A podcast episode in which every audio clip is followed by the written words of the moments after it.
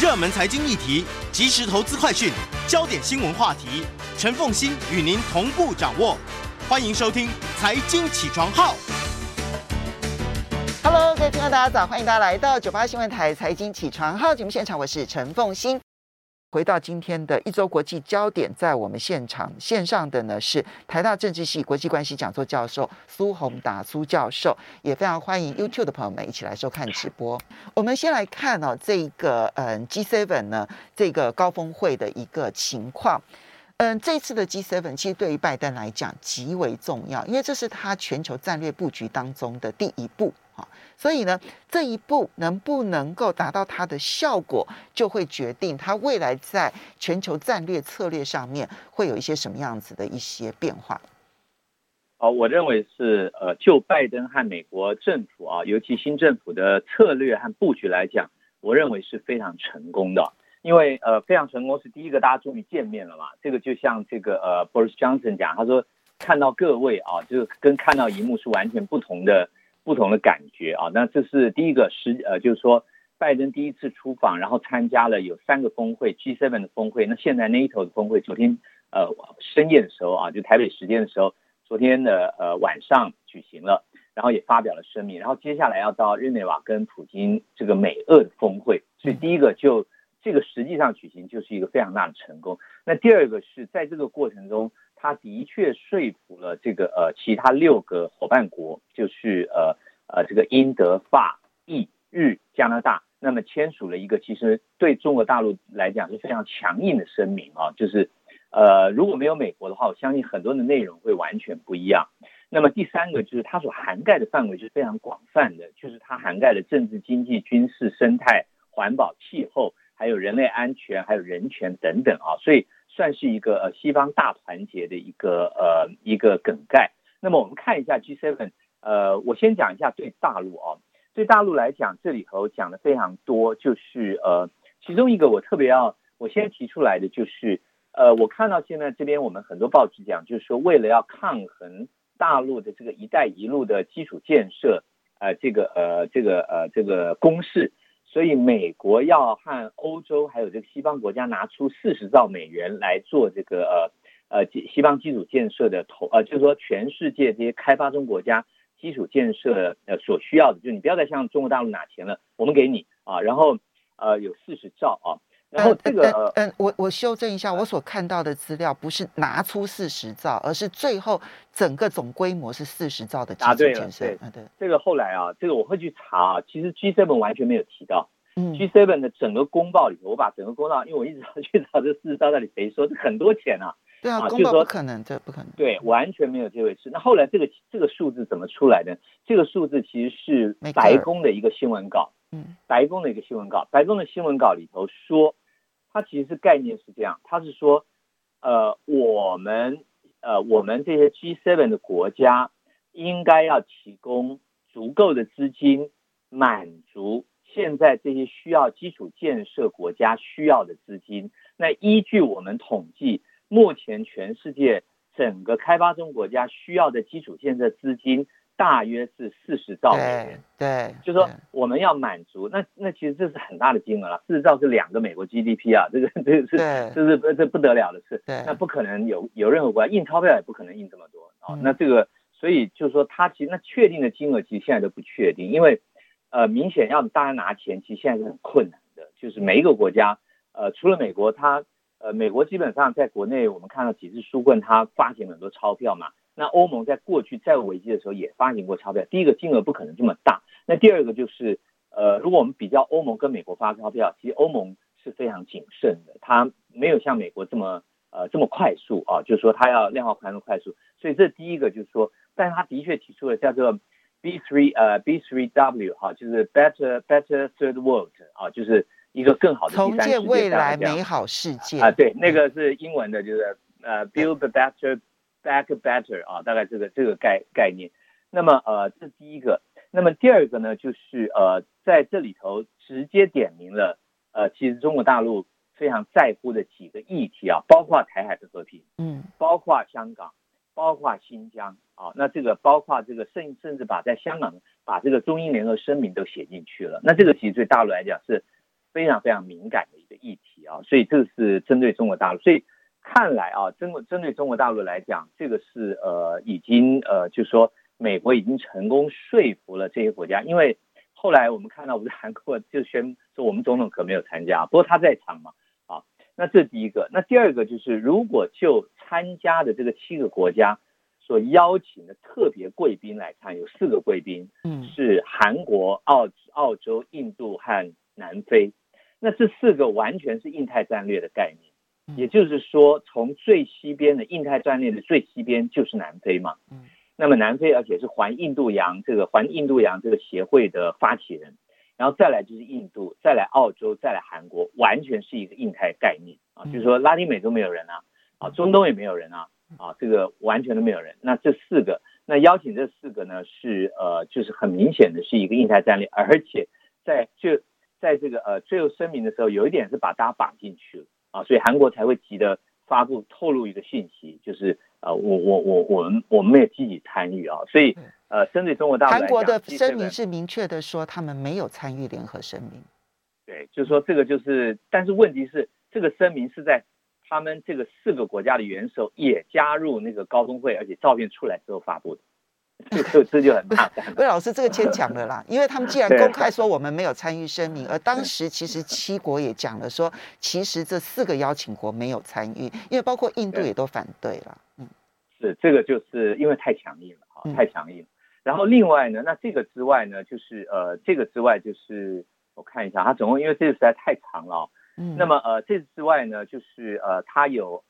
七个重，二四六七个重点啊。第一个当然是讲到现在的疫情啊，嗯，那他们就说有十亿嘛，十亿剂会捐出来。不过这个大家后来，当然 WHO 说这个实在太少了。然后第二个就是呃，全球的征税，这个应该是确定了啊，百分之十五。那上上我们提过，就是说，如果你在呃，你虽然就是说你的实体在美国，可你到爱尔兰注册，对不起，美国我还是可你百分之十五啊。那第二、第三个就是呃。啊、呃，对于这个，他讲了一个叫公平与自由的贸易秩序啊。那这里头特别讲到，其实就是我觉得是指称新疆了。他就说，针对这个呃，利用国内弱势族群和少数民族的奴工行为要加以规范。嗯，啊，这个我觉得是没有点名的点名，这个我我的看法。那最那再来一个就是呃，这个呃，网络世界啊，这次其实我刚刚正在看那个。NATO 的这个声明啊，也是网络世界，就是说，呃，现在是一个重点中的重点啊，那就是说，呃，G7 说我们要建立一个是有价值规范的网络世界和秩序，那这个也是我想很清楚，而且甚至把五 G 都讲出来了，然后再来就是永续的发展啊，那这里头当然是讲到，呃，这里头倒讲到一个重点啊，它就二零二五年开始啊，我们要有这个呃气候变，就等于绿色金融的。呃呃，我们要有绿色金融的规范，也就是那这个现在其实很多投资都在做的，就是说呃开始把资金抽离这种呃对于气候变迁不利的这些产业啊，那这个其实很多的很多越来越多的基金和投资其实是有这样的一个移动，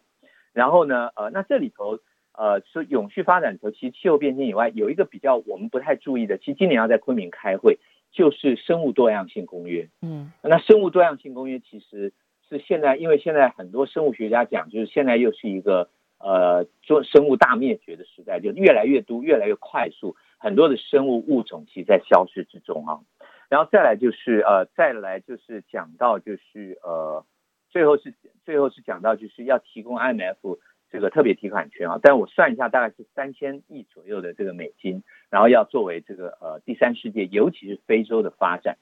然后最后一个讲到就是我们要坚守我们的价值啊，大概大概是这样。那么这个，然后刚刚那个大陆的部分，就对中国大陆部分大概是呃非常强烈啊。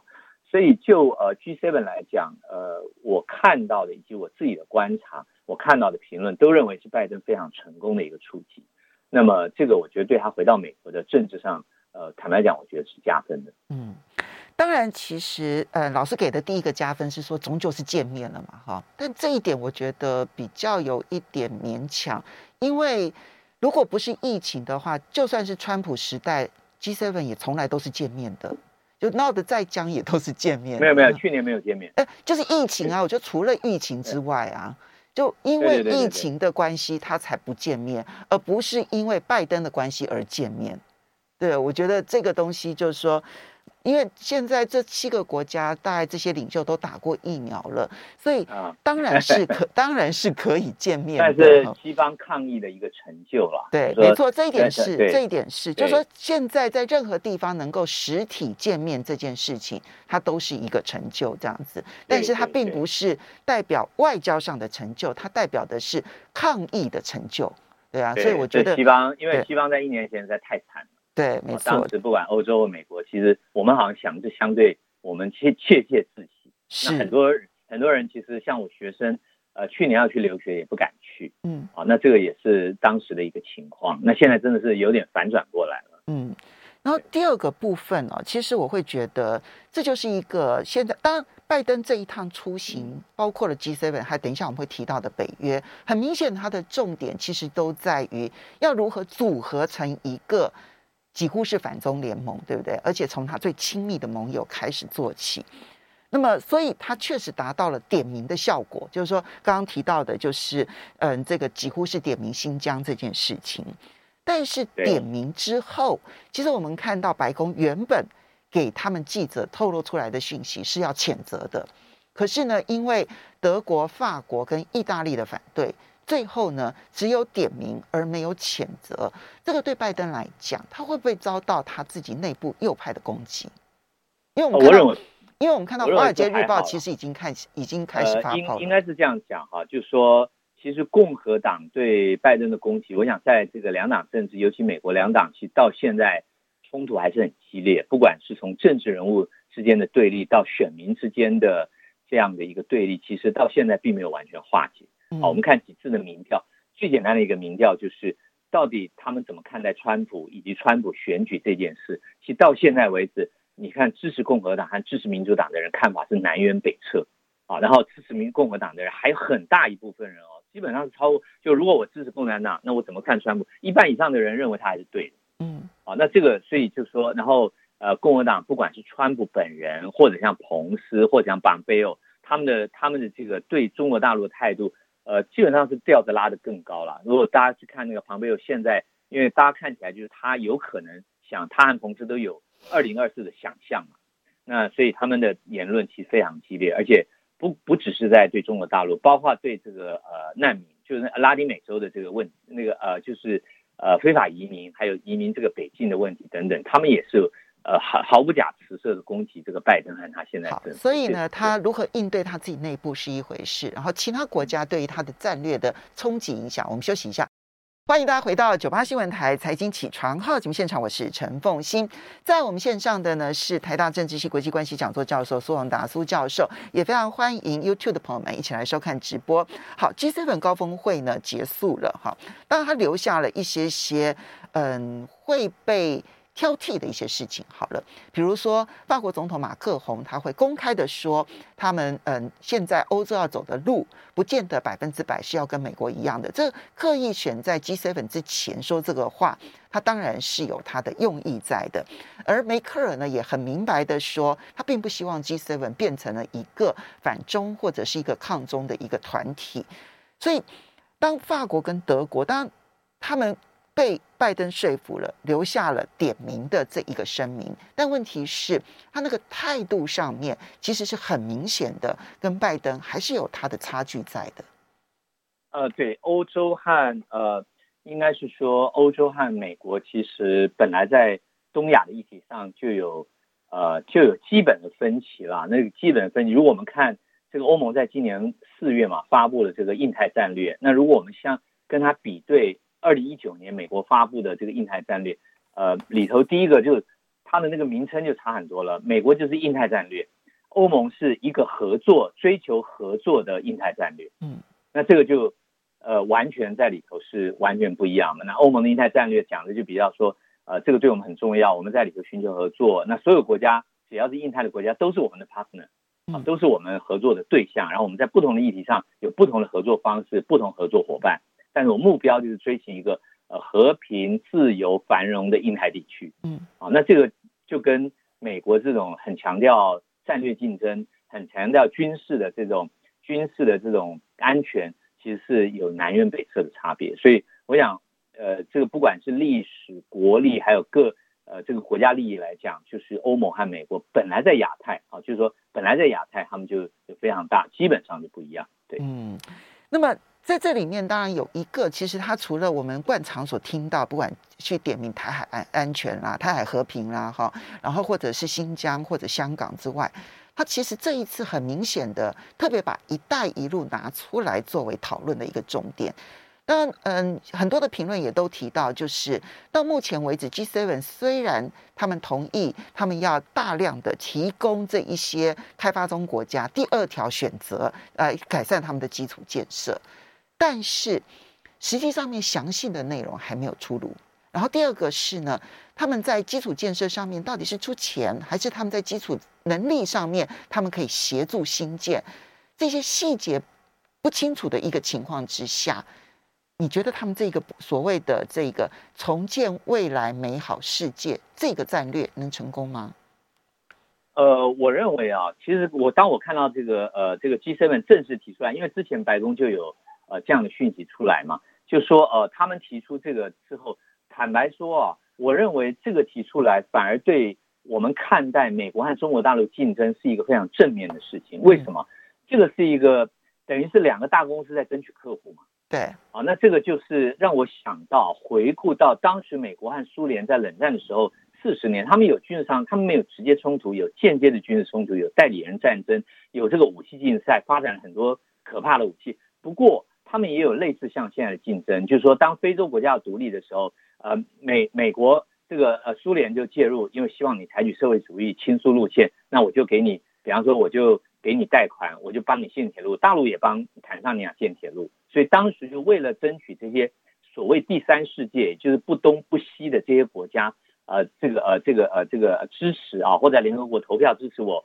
或者在军事上合作，呃，这个归向我，那这个他们都。不是只有军事，而是给了很多的援助。美国当时也因为这样才援助中华民国嘛，援助很多亚洲国家。所以，如果两个大国就世界，一个是现在的霸权，一个是挑可能的霸权，他们的竞争是这样的竞争的话，其实这个对世界来讲不是件坏事。嗯，就是说，那我相信美国一定会做，因为美国在美国还是占很大的优势啊。就是说，因为他这里头有讲了几个原则，包括。价值取向、市场导向啊，完全透明啊，然后有效、有效运用啊，等等。那这里头一定是全面性的，不只是钱，还包括因为钱有很多概念啊。比方说，我好像是提供你钱，其实是我提供我提供钱给我的技术人员去那边帮你，这也是一种提供钱。但实际上是我派的专家去。那这个其实是国际援助常常见的，所以我想美国和欧洲国家一定会全面做。但是呢，我认为大部分的第三世界国家或者国家一定是左右逢源，就是说一定是好。我这边我已经就比方说印尼嘛，要我已经这高铁要跟中国大陆要建了，那我现在如果取消的话，我有很多违约金啊，我很多好，那我现在就另外一个另外一个系统，我就找美国来做，或者找日本来做。那对我来讲，我没有损失啊啊，就是说那那我在冷战的时候，很多第三世界国家都是这样做。嗯，就是我我左边也拿，我右边也拿，那对我来讲，这是我最大利益，而且我两边都讨好，啊，那这个大概是我想，呃，那我想美国的战略应该是可以让很多他认为现在所谓导向中国大陆的国家会比较中立平衡，我认为这个是达不到的。嗯。我们就且拭目以待，这样子，因为我因为我觉得它的基础设施的能量，就是钱或许是有的，但是呢，这重点不是在钱，重点是基础设施的能量。其实我这一点我是对于美国是高度怀疑的，因为他自己对于他内部的基础建设，他的那个能量其实都有很大的问题。我觉得是在那个工人、技术，还有包括了这些公司的能量，可能都是不够。就从商业界的角度来讲。它的能量不足，这一点我觉得它是一个很大的致命伤。所以，我们这个还有哥们啊，啊，什么？有日本啊，他可以拉日本啊，拉韩国啊，啊，这些这些国家一起来啊。日本在东南亚跟中国大陆竞争都已经很很吃力了耶。对啊，他几个案子都没有办法标下来，要用很大的外交力量，但是就是因为价格太贵，然后还有包括贷款条件这些事情。你就是你细细的去看待说，为什么“一带一路”最后会形成西方极大的压力？其实跟那一个新建的能量是有很大的关系的。对啊，这就是日本其实因为大陆等于说，大陆的基建养出了它这个非常强大的团队，这也是事实。可是大陆这个过去二十年这个基建，把这个整个它这个整个这个呃基建能量，整个整个整个爆发出来了。嗯，对。这个这个也是事实，这个也是事实。这个正涉及到涉及到五 G 了。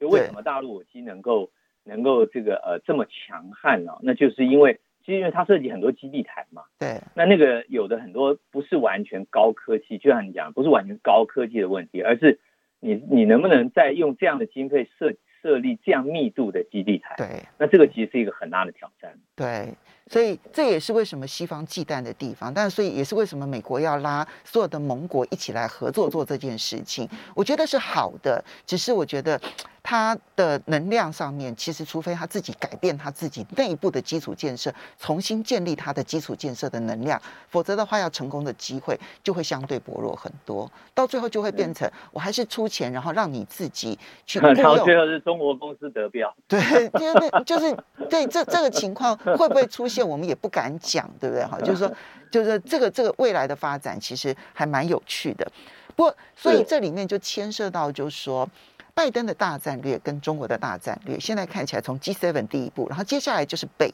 约，我们怎么看待？呃，北约，我今天呃，这个我是我是今天早上好很早起来在看他这个高中声明啊，哇，我看了真的，因为北约的高中声明过去很并不长，因为北约相对它的任务是单纯的嘛，嗯，就它就是一个集体防卫、安全啊，这个军事，但这次啊，我我看一下，我举一个例子啊，二零一九年的这个北约的高峰会声明啊。就是要点就九个，今年是七十九个啊！这个我看以后我就觉得，哇，这个这个对我们这个，对这个就是说，原来是九个要点啊！这个过去都是很都是过去都是，因为北约其实任务单纯嘛啊，过去大概都是针对周边事务，尤其是俄罗斯啊，尤其像二零一四、二二零一五的时候，东欧那边乌克兰紧张的时候，我那个时候就讲俄罗斯讲的非常多，但是也没有到今天这么长，长到就是把。呃，把很多东西都包进去了。好，那我这边讲一下，它这个里头其实七十九点里头大概有十几，大概有二十点还是在讲俄罗斯啊，还是讲俄罗斯的整个的这个呃，从东边，从这个它透过网络等等等等。但是它这里头的确是点名到中国大陆。那我比对一下，跟上一次讲到中国大陆的时候，我觉得呃，它的这个呃定位完全不一样。上次讲到的时候，很明显，他说中国大陆是对我们是一个对我们。这个世界是个挑战，但也是个机会。嗯，就当时是讲它是挑战，也是个机会。这次没有机会了。嗯，这次就是讲它是我们的一个系统性的挑战。那系统性挑战，其实这个是欧盟提出来的。嗯，叫欧盟提出来的是这个 systemic challenge，这是欧盟欧盟这个提出来的啊。所以我想这个是代非常能够代表欧盟的立场啊。然后，但是呢，这里头就不像啊，不太像这个呃。不太像在 G7 里头有点名到刚刚讲的那几个敏感的议题，包括台海和平，完全没有提到。他只说中国大陆是代表一个系统性的啊、呃、系统性的这个挑战，对我们以法律为基础的国际秩序和我们的联盟安全是一个系统性的挑战。嗯，然后这里头开始就，然后就讲为什么呢？包括它现在发展非常快速，它在发展非常先进的武器，它跟俄罗斯有非常密切的军事合作关系啊，等等等等。那而且它不透明，嗯，但是呢，这个讲完之后，他马上在第五十五点讲了这个中国大陆这样的一段话以后，第五十六点马上讲，但是我们仍然希望跟中国大陆维持一个建设性的对话机制，啊，那这个我觉得就相对来讲是呃，相对来讲是有有一个平衡啊，嗯，但是因为我们知道北约是，而且它现在有一个北约二零三零的一个愿景啊，那这个愿景。呃，我认为有两点是方向非常清楚，就第一个要把军事联盟变成一个政治联盟，就它是一个军政联盟；第二个就是要把它的责任，那么呃，因为北约原来是限制在北美和欧洲嘛，那后来因为因应中东的这个问题，就拉到了中东啊，就是后来还有阿富汗行动啊哈这些，那现在是要扩扩展到亚印太，那这个很明显就是等于北约是东扩嘛。啊不只是扩展到中东，现在扩展到印太，那这个就我想，那当然扩展到印太就是牵制中国大陆啊。我想这一点，呃，这一点我想也是拜登算是一个就美国战略来讲是一个成功的地方。嗯，所以呢，看得出来现在北约正在想要努力转型当中，至少美国希望他努力转型，从军事联盟能够变成政治联盟，军政联盟就是军政加政治，对，然后呢，地理位置从西方扩展到东方，嗯，大概是这样的一个。这样的一个位置，所以呢，这个后续的发展呢，其实就要看北约的那个转型能不能真的成功了，对不对？好，这当然是国际大战略很重要的一环啊，就有点像是 APEC 亚太经合会。亚太经合会当初其实创立的愿景是希望亚太经合会最终变成一个大的自由贸易区。但就很可惜，就是它常会发生，就是一个大的组织，如果你希望广，它就不容易发展出最终的结果；你希望发展出最终的结果，你常常就不能够广。亚太经合会后来变太广了，就很难达成自由贸易区。我们就看北约的发展。我们休息一下，欢迎大家回到九八新闻台财经起床号节目现场，我是陈凤欣，在我们线上的是台大政治系国际关系讲座教授苏文达苏教授。这样说，我们接下来其实就要进入在全世界有很多地方有一些重要的选举啊。首先是以色列的，不是选举结果，而是很久以前的选举结果，终于有了一个新的内阁组成了。班奈特他要取代纳坦雅胡，纳坦雅胡在以色列的十二年的执政，终于要下台了。好，这个是国际大新闻啊，因为内塔尼亚胡也算是一号人物啊，在纵横这个以色列政坛和整个中东呃十二年，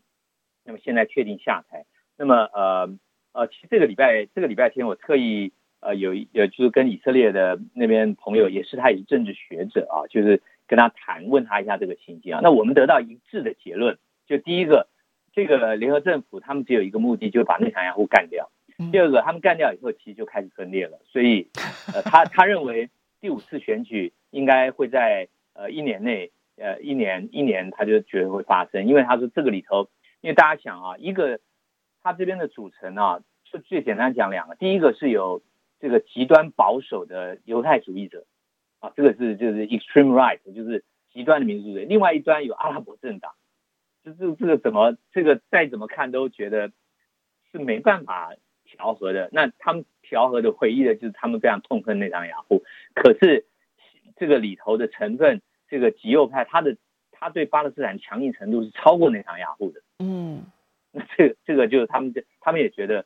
他们也认为就是完全是一个权谋的组合啦。就是那他们那我就说，那为什么他们要这样组？他说这是班奈特的算计啊，他说他的算计的，他的算计就是把内塔尼亚胡干掉以后再选举。那内塔尼亚胡已经已经司法缠身了嘛，所以下一次选举以后就没有内塔尼亚胡了，那他就成为新的强人，他可以顺势接收内塔尼亚胡所留下来的政治势力。嗯，那这个是我呃，这是我跟他谈啊，就是说请教他，然后大概得到的一个呃暂时性的一个观察。但是呃，他我问他那是不是这样的？普遍是以色列的这个，就是说像你们啊都这样看，他说大部分人都这样看，都很悲观。嗯。所以我们可以这样预判，就是以色列会在内塔尼亚胡彻底垮台之前，会有一段稳定期。等到彻底垮台了之后，他就会进入混乱期。我们可以这样讲。对，这个可以，这个可以这样讲，就是说，只要他没有再出来选举的可能，就或者他出来选举也也没有这个能量，那那就因为这个政敌就就是被我消灭了嘛。嗯。那消灭之后，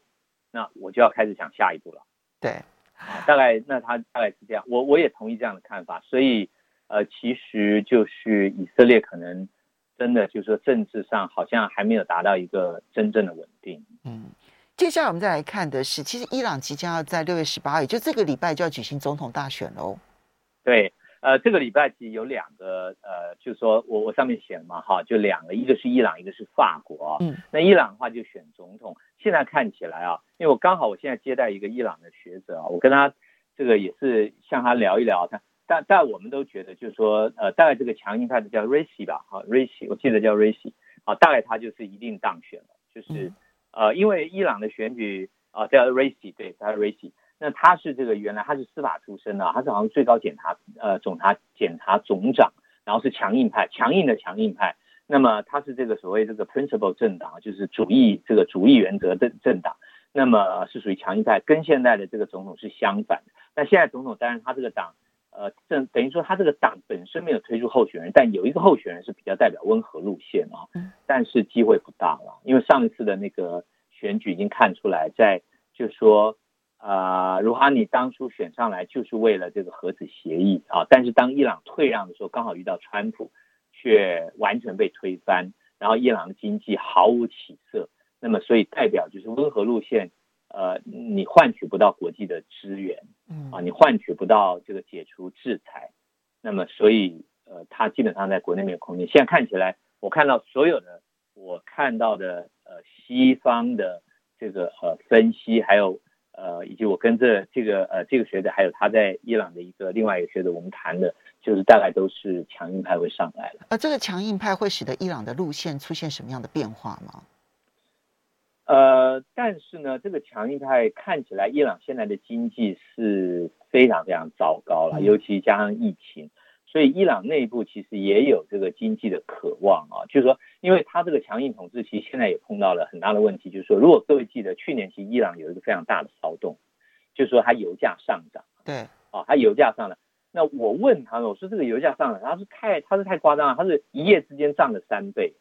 那这个是其实这个这个就是说一夜之间，就是今天宣布，明天就涨了啊。嗯。但后来就是硬生生的被压下去，所以伊朗还是一个很强硬的威权统治啊。但是它那个代表就是说，伊朗是产石油的，对，石油都涨到这个程度了，那就表示国家实在没有钱了。嗯。那它其实就跟那时候委内瑞拉一样啊，委内瑞拉那时候也是一夜之间，然后油价大涨啊，它也是产油的国家，也是政府要破产了，嗯，就是政府要破产了，所以。那那这样的情况，所以我认为就是说，我不觉我不认为说他上台之后一定因为他是强硬派，所以他跟美国不会有地了。我觉得不见得，因为他基本上伊朗现在经济的情况，可能他也没有什么选择。如果他不跟美国妥协的话，嗯，啊，这个我觉得是。接下来六月份呢，还有一个就是法国举行地方选举，其实这对马克宏来讲非常重要，对不对？对，现在看起来大家都认为是就是一个。啊啊，二零二二，明年二零二二的三月就要总统大选嘛，认为是一个前哨战。哦，那当然是喽。哦，明年三月就总统大选的话，如果你从台湾的角度去想，那这个时候的选举当然就是隔年的前哨战喽。对，那那呃，那因为上一次地方选举的时候，马克宏这个中间的政党还没有起来，还没有在里头，所以看不到上一次的结果。那么现在的民调大概是极右派占了。右派哈，大概现在是两成八哦，呃，二十八，百分之二十八。然后马克龙二十五，右派十四，左派十一，大概是这样分布哈。所以就是说，呃，那现在就是看马克龙推出候选人，他总共是有十五个，就是本土，就马这个法国的本土有十呃十三个省，那海外有五个省，有十八个省，大概就看这个省的选举的结果。那么呃，那在法国是采取两个人嘛，就是说。呃，就这么多多党制里头，就是前面两个人如果没有超过百分之五十的话，就前面两个人竞争，好，大概大概是这样分布。那么上一次，因为它是六年一次，上一次的选举呢，目前呃上一次选举看这个分布，大概是四成是呃在议会啊，四成是这个右派，然后三成五是左派，但是呢有两成是极右派，啊，那现在那现在就看马克宏。在这个里头能不能突破左右派的夹击？因为一般认为马克龙吃不到极右派的票嘛，他基本上就是传统左派右派的吃吃出来。那么呃，看这个民调是应该可以啊，因为他虽然嗯民调只有两成五，不过比起另外的主流政党的民调更低，所以他还是有可能在第一轮里头进入决选，然后第二轮里头胜出啊，大概是目前看起来是这样子。所以这个对法国影响很大。刚刚提到你说极右派就 Le Pen 嘛，对不对？那个、那个、那个、那个政党，法文叫 Le Pen，Le Pen，Le Pen 哈，Le Pen 那个政党，百分之二十八比例非常高哎哈。然后马克宏其实他的政党反而只有百分之二十五。对，然后而且他的现在这个就是说声望并不高，他声望大概三成，嗯，就是说他的这个 approve，就是说同意他做的好的大概是三成，不同意他的大概有五成多，嗯，哦，所以他的声望现在其实并不高。他的十八个省就有点类似我们的地方县市长，对不对？哈，呃，就可以这么讲，对，就他就是十八，等于算就十八个省啊，我们就一般把它称为十八个，呃，法国感觉它叫 region。就是区域，嗯，那可是我们用我们概念里头就比较把它就把它看就是十八个省这样的概念，因为要两轮投票，所以他也许比较有机会在第二轮的时候去囊括传统的左右派的票，因为传统的左右派看起来最担心的还是极右派嘛，对不对？对对，嗯、就是说他现在只能靠这样赢了，因为他在第一轮是胜不了极右派的。嗯，好，这个呢是法国选举，因为这对于他明年的走向影响很大。万一就如果马克宏控制得住的话，他明年连任就没问题了，对不对？哈，万一他控制不住的话，那看起来他最强的对手可能就是勒佩恩。啊，他现在是，他现在就他们两个人民调最高，因为左右派那个主流政党里头的人现在的民调都不高，但是距离选举还有一年，是，所以这个里头有时候也说不定。接下来我们再来看的是德国，德国的绿党的大会，因为现在绿党的声望其实上升的速度非常快啊。对，这个绿党这个这个女士啊叫 Bell 呃 Baerbock 哈，那她这个呃这绿党大家真了不起。六百八十八票，六百七十八票同意，百分之九十八啊！这个是就是说六百八十八席的党代表，六百七十八个人同意他。哇，这个他很少见呢。呃，这个几乎是这个距离金正恩只有一尺之遥啊！啊，这个非常就是说。因为因为一般那时候，呃，我看之前就大家原来就是说，因为在萨克森他们算是输了嘛，啊，萨克森输就是说他这个绿党并没有起来，反而梅克尔政党稳住了，所以认为他的声望会不会受到影响？没有，啊，他这个这这个党代表大会通过他为候选人六百七十八票，那全部才六百八十八票，所以几乎是全党一致推举，啊，所以算是算是这个很强悍。然后他现在的声望是非常高，他现在有两成，我我看一下，记得有两成，对，他现在有两成，绿党从来没有这么高，所以这个不能小看，因为呢，他如果在党内，他在党内如果那么团结的话，其实他未来在选举的时候的那个征战力其实是会加成的啊，就是不只是政党的这一个本身而已，而是你这个政党所能够加成的效应就会影响很大，所以。在德国，而且绿色议题现在就是环保啊、气候变迁啊等等这些议题，这个现在越来越引人注目。好，时间的关系，我们要非常谢谢苏宏达苏老师，也非常谢谢大家的收看收听喽，拜拜。